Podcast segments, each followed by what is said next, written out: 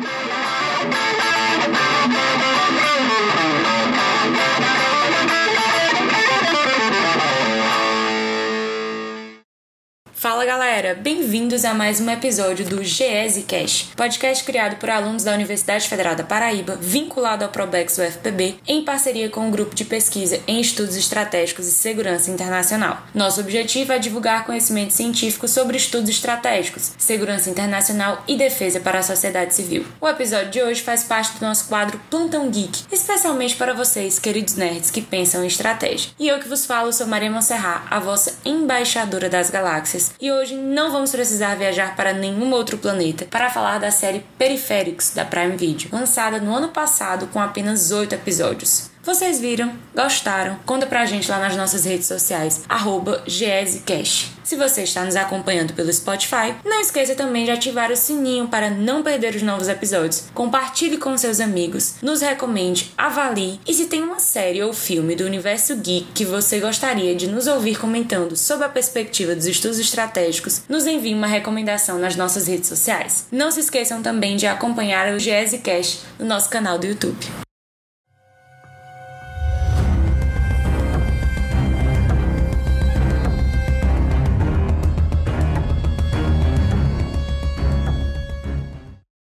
A série começa, parece um pouco inverossímil que ela esteja acontecendo em 2032. Isso porque a tecnologia parece muito avançada para algo que em tese estaria acontecendo daqui a apenas 10 anos.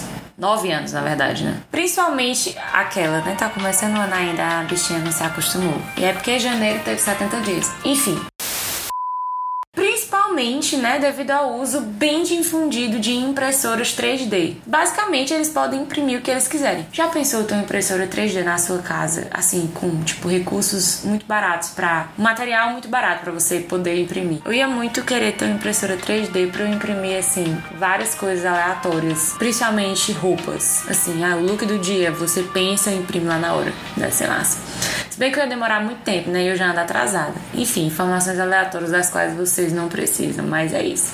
Depois, né, a gente vai entender um pouco melhor por que, que é, essa tecnologia é tão avançada, mas a gente vai entender isso um pouco melhor lá na frente. Em 2032, que é o ano que acontece a série, né? O mundo ele não parece assim tão diferente, especialmente numa cidadezinha do interior dos Estados Unidos. Mais periférico se passa em dois locais diferentes e em linhas do tempo diferentes. Uma linha do tempo em 2032 na cidade de Clinton, Carolina do Norte, nos Estados Unidos, e uma na Londres de 2100, à frente do tempo em que se encontra a protagonista Flynn, que está vivendo ali sua pacata vida em 2032, muito tranquila, vai andando na bicicletinha dela, né? A bicicletinha elétrica e tal. E aí, minha filha, as coisas acontecem. Quando vai a Londres do futuro, Flint se depara com o mundo depois do jackpot. Mas, peraí, né? Volta a fita.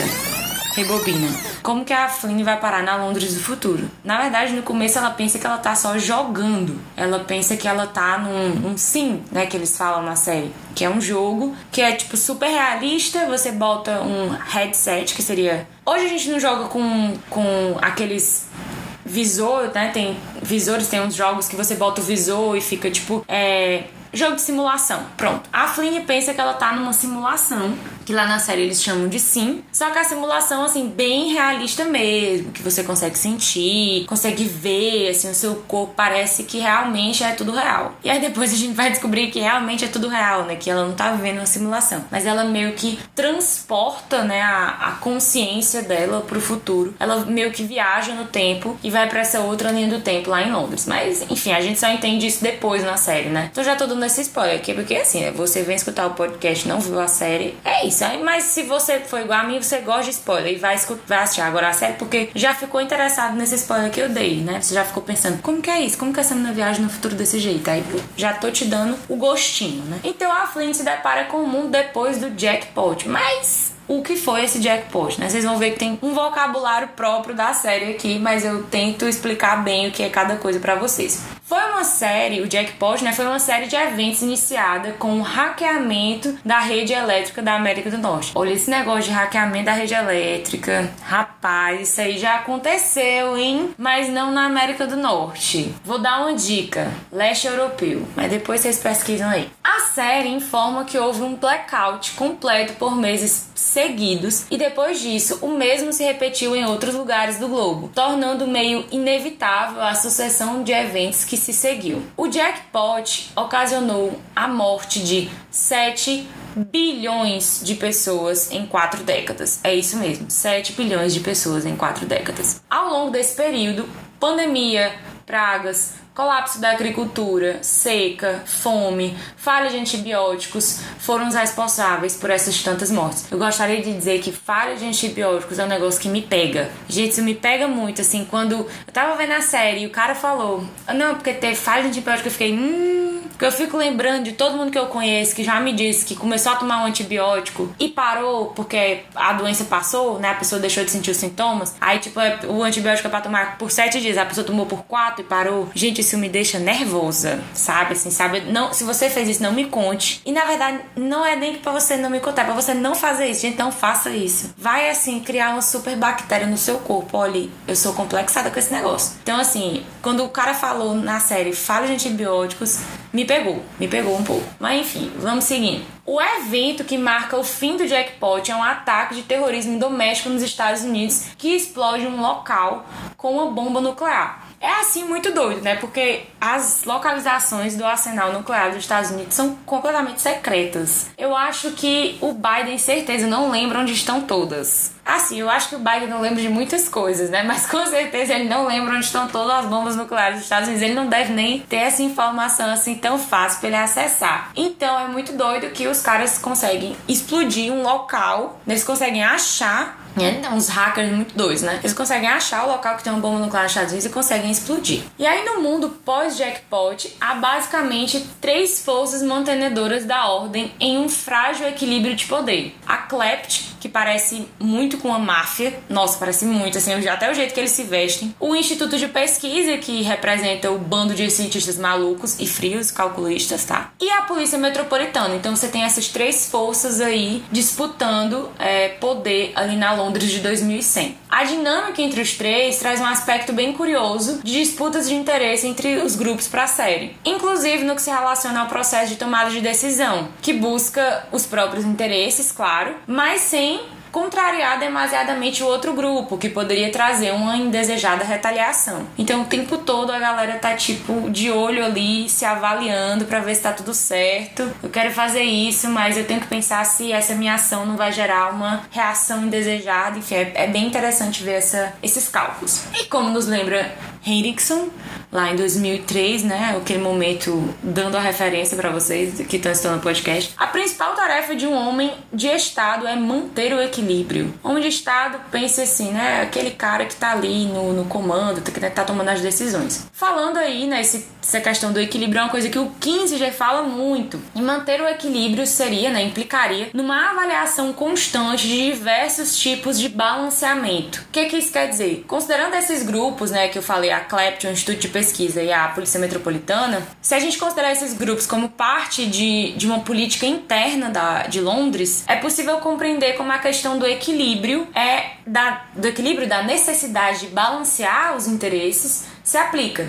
Quer dizer, você tem que estar o tempo todo avaliando, né, aquela coisa do balanceamento, vendo até onde você pode ir, até que ponto você pode chegar sem que aconteça né, o que eu falei da reação indesejada. Então isso é bem interessante. Um outro ponto interessante da série, voltando lá pro jackpot, é que a exploração da ideia de um hecatombe nuclear não é exatamente nova para o universo audiovisual de produções americanas. Né? Basicamente, tudo que foi produzido na Guerra Fria incluía algo parecido com isso algo relacionado a isso. Mas é interessante considerar que no mundo de periféricos foi o terrorismo doméstico, não uma guerra nuclear com outras potências, que desencadeou o quase né, fim do, do mundo. Na série a gente vê que em Londres eles meio que usam as simulações para parecer que tem mais gente, mas basicamente nas ruas não tem ninguém, porque todo mundo morreu, né? Então assim, é bem vazia a cidade. Então isso essa ideia de que foi o terrorismo doméstico, né? E não uma, uma guerra contra as potências, É, isso, assim como todas as produções que reproduziam a ideia de aniquilação mútua da Guerra Fria, reflete o tempo no qual estamos vivendo e, claro, a situação política dos Estados Unidos. Então, se naquele momento você tinha uma exploração muito grande é, do, do que se passava no contexto da Guerra Fria, a gente até falou um pouco disso no episódio de Star Trek, né? O episódio que deu início a, a esse quadro do, do Plantão Geek. E assim, né? Queridinho Star Trek, mora no meu coração. Depois vamos falar mais um pouco sobre, a, sobre as novas séries da franquia, né? Mas isso aí é eu dando spoiler do próprio podcast, né? Pra vocês verem como eu gosto de spoiler. Enfim, então isso reflete a situação atual dos Estados Unidos. O Bob Kolaski, ex-diretor adjunto da Agência de Segurança Cibernética e Infraestrutura do Departamento de Segurança Interna dos Estados Unidos, escreveu que em 2023, no topo dos riscos enfrentados pela nação está o elo entre desinformação, informações falsas e extremismo violento doméstico. Para ele, o desgaste do pacto social nos Estados Unidos, juntamente com visões alternativas de informações precisas, isso é um termo diplomático que ele usou para pessoas que não acreditam nos fatos, né? Mas enfim. E tensões políticas colocou a ameaça DVE, né, que seria Domestic Violent Extremism, em inglês, né, seria é, extremismo violento doméstico, colocou isso né, no, no, nível mais alto da era da segurança interna e apresenta novos desafios para o Departamento de Homeland Security, que é o departamento que cuida da segurança interna dos Estados Unidos. Né? A gente sabe que a divisão dos Estados Unidos em relação à segurança tem muitos departamentos, é, bem, é até bem mais dividido do que em outros países, mas enfim, não vamos nos detalhar nisso agora. Então, isso apresentou um novo desafio para a manutenção da segurança interna do país. Então, assim, só trazendo esse ponto para entender um pouco esse contexto da série que saiu em 2022 com o que se vive na atualidade nos Estados Unidos. E falando do desgaste do tecido social americano, eu não sei se vocês também ficaram bem curiosos para saber qual que era a guerra que o Burton Fisher, o irmão da Flynn, né, da protagonista, estava lutando com seus amigos no flashback do episódio 6. Quando começou a episódio eu fiquei sem entender nada, fiquei esse tá no Afeganistão, é no Iraque, é, é assim, qual país do Oriente Médio os Estados Unidos está lutando em 2028? Mas não era, né? Era no Texas. A batalha que a gente vê lá no flashback é no Texas, acho que aparece o um nomezinho. Assim que aparece a cena, eles botam o um nomezinho lá no canto. Texas 2028. Mas a gente também não tem muitas informações, não fica muito claro o que está acontecendo ali. Só que o que a série dá a entender é que o conflito seria uma nova guerra civil americana. Ou seja, realmente o tecido social está muito desgastado, né? Porque teve uma nova guerra civil. E o Burton, que é o irmão da Flynn, né, e os seus amigos com, estão combatendo pela Carolina do Norte. Lembrando que, a, como eu falei lá no começo do episódio, a Flynn mora em Clinton, na Carolina do Norte. E esse evento, claro, eles estão combatendo pela Carolina do Norte, no caso, contra o Texas, né? Meio que dá a entender que eles estão invadindo o Texas. Isso não ficou muito claro, mas enfim, a batalha é no Texas. E eles fazem uma piadinha lá com, com os texanos, fazem um comentário engraçado, então dá a entender que eles estão combatendo contra os texanos. Então esse evento certamente contribuiu para o desenrolar do jackpot, né? Assim a gente pode deduzir isso.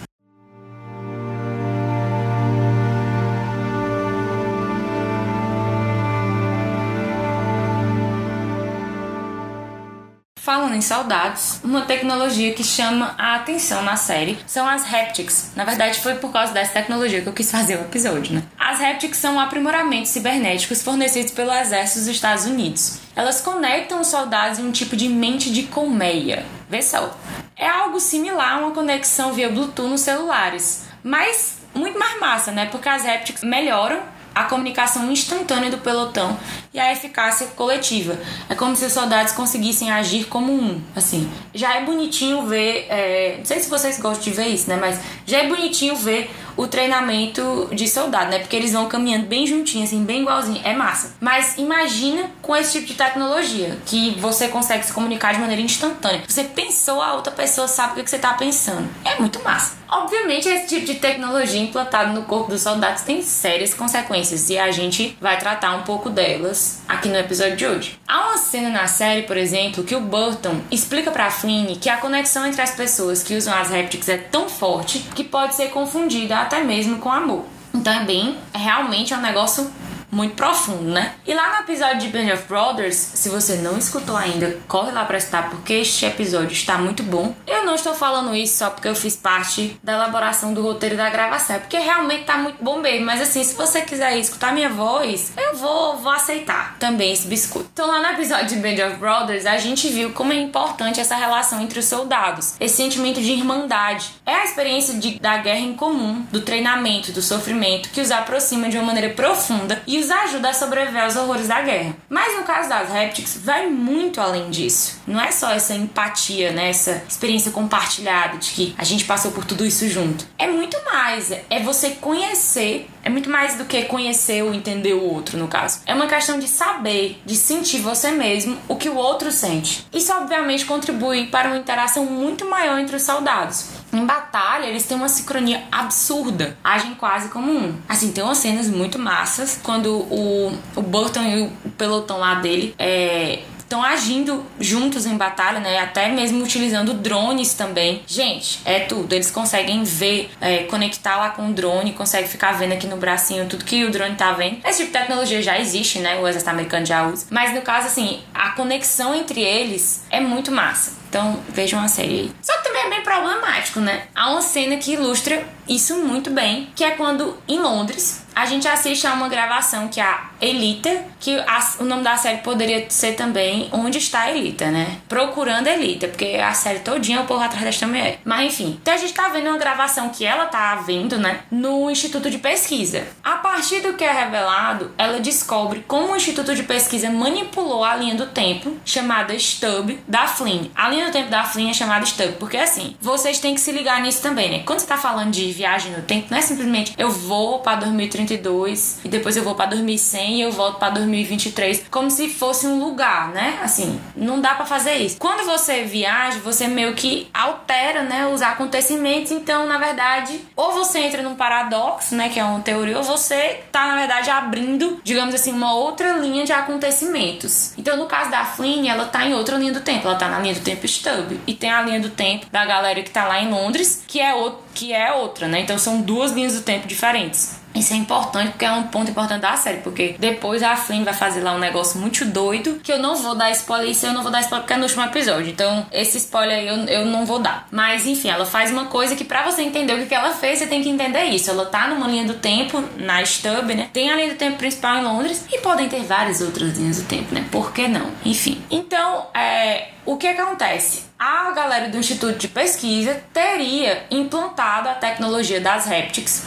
vindo do futuro, né? A fim de fazer experimentos de controle social e comportamental em seus usuários. Até quando a mulher ela tá lá testando, ela fala assim: ah, e se a gente aumentasse os níveis de empatia das pessoas? Será que as pessoas continuariam, né, guerreando, continuariam brigando, sendo egoístas? Aquela coisa que está sempre presente né, nesse, nesse tipo de, de ficção científica, que é a questão da natureza humana. Se a natureza humana permanece, independente do tempo em que se vive, das circunstâncias, né, fugindo um pouco daquela ideia de determinismo social e indo para algo que seria inerente mesmo aos seres humanos. Então, essa ideia de luta pelos próprios interesses, de você, as paixões, isso é parte do ser humano. E que algumas teorias, inclusive, de estudos estratégicos, né, estudos da guerra, os estudos de relações internacionais também, vão levar essa ideia da natureza humana para a natureza natureza das relações internacionais ou da natureza da guerra, né? Como Clausewitz faz quando ele, quando ele incorpora as paixões lá na, na análise trinitária da guerra e como o realismo do Morgenthau faz, por exemplo, quando ele incorpora a natureza humana no comportamento dos estados, né? Se os seres humanos são egoístas pelo pecado original, né? Porque o Morgenthau traz essa ideia. Então, é, também os estados vão agir de maneira egoísta. Enfim, então você tem essa ideia de natureza humana e você tem a ideia, é, e aí a, a, o Instituto de Pesquisa vão testar. E se a gente mudasse o comportamento das pessoas, se a gente tivesse uma tecnologia que nos permitisse mudar o comportamento das pessoas? Não precisa convencer as pessoas de que elas deveriam ser menos egoístas, pensar menos nos próprios interesses, deveriam agir mais pelo bem comum, não precisa convencê-los. A gente pode mudar como tecnologia, faz um implante cerebral, né? E aí vamos mudar. Isso aí também é conhecido como lavagem cerebral, né? mas a série não fala, não fala especificamente sobre isso. Enfim. Então nessa gravação que a gente tá assistindo a Elita ver, é possível presenciar como eles aumentam os níveis de empatia do Connor, que é amigo do, do, do Burton e da Flynn, né, dos protagonistas. É possível ver como eles aumentam os níveis de empatia do Connor, combatente da Carolina do Norte, para que ele se aproxime de um cachorro preso no arame farpado. Nossa, Maria Monserrat, você é contra salvar animais? Não sou contra, mas preste atenção. Anteriormente, eles haviam sido avisados, o pelotão né, deles, a unidade lá tinha sido avisada, que o inimigo estava usando animais para criar armadilhas. Então vê lá, pessoal, ó, se você vê um animal preso, na verdade isso é uma armadilha. Não se aproxima. Só que o Conor, quando ele vê o cachorrinho lá sofrendo, entendo você, Conor, mas não teria feito o que você fez.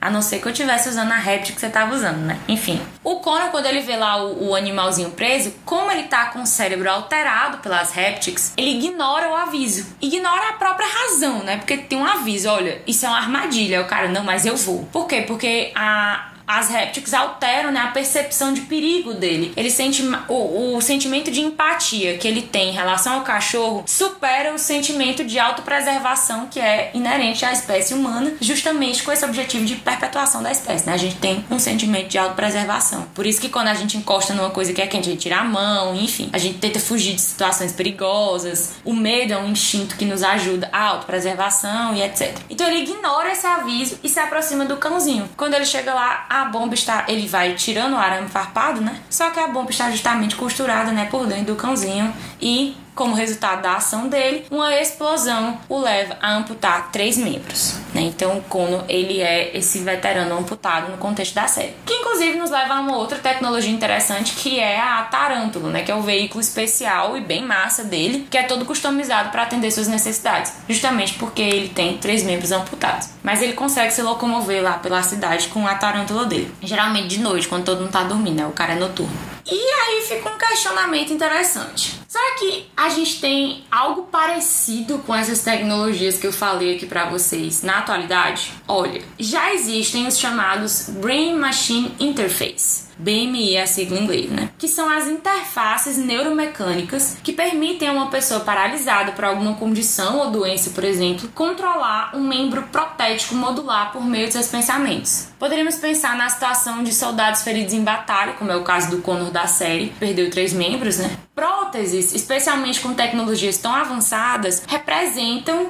uma possibilidade da melhoria da qualidade de vida desses veteranos. Conectar esses indivíduos com o mundo por meio dessas máquinas é um privilégio incrível. E embora a tecnologia ainda esteja engatinhando, não é aquilo que a gente vê na série, né? Esses aplicativos oferecem uma visão de como todos nós podemos ser afetados pelos avanços dessa tecnologia. Então imagina que isso pode, pode chegar a larga escala em algum dia, né? E quanto aos implantes neurais, já existe algo parecido? Aqueles implantes das répteis, né? Bom, exatamente como aquilo, não. Hum, assim, não que eu tenha conhecimento, né? Não vou, não vou, não vou dar um não enfático, porque você aí, ouvinte, pode conhecer muito mais de tecnologias do que eu. Provável até que você conheça. Então, não vou dar esse não tão enfático, mas então não, não que eu conheça. Mas os desenvolvimentos na neurotecnologia estão, de fato, encorajando o cérebro a expandir seu controle físico além das limitações do corpo humano. Dessa forma, é possível não só obter informações do cérebro, mas também fornecer informações aos cérebros e assim estabelecer mecanismos de feedback, nos quais os pensamentos de uma pessoa podem influenciar o funcionamento de um computador ou vice-versa. Quer dizer, né? Você pode ali se conectar com a máquina. E não é só você que vai mandar informação para a máquina para ela mover, por exemplo. Você tem um membro protético e você manda informação para o membro para ele se mover e você vai movendo junto com ele. Não, aqui tem um mecanismo de feedback. Então, esse membro, esse computador, o que quer que seja, essa interface ela vai te dar uma resposta. Então, ela vai também poder te influenciar, te influenciar o teu pensamento. Bem cyborg aqui, cyborg aqui, muito massa. Muito doido, mas muito massa. Só que no caso da série, as répteis possuem um mecanismo de feedback entre os soldados. Elas são meio que uma linha de conexão, né? Não é que tá conectando a pessoa a uma máquina, tá conectando a pessoa a outra pessoa. Ao ativá-las, eles conseguem se comunicar em um nível bem mais aprofundado. Por exemplo, há uma cena da série que vemos a conexão de um soldado com outro por meio das répteis quando um deles já morreu. Olha, essa cena aqui problemática, mas enfim.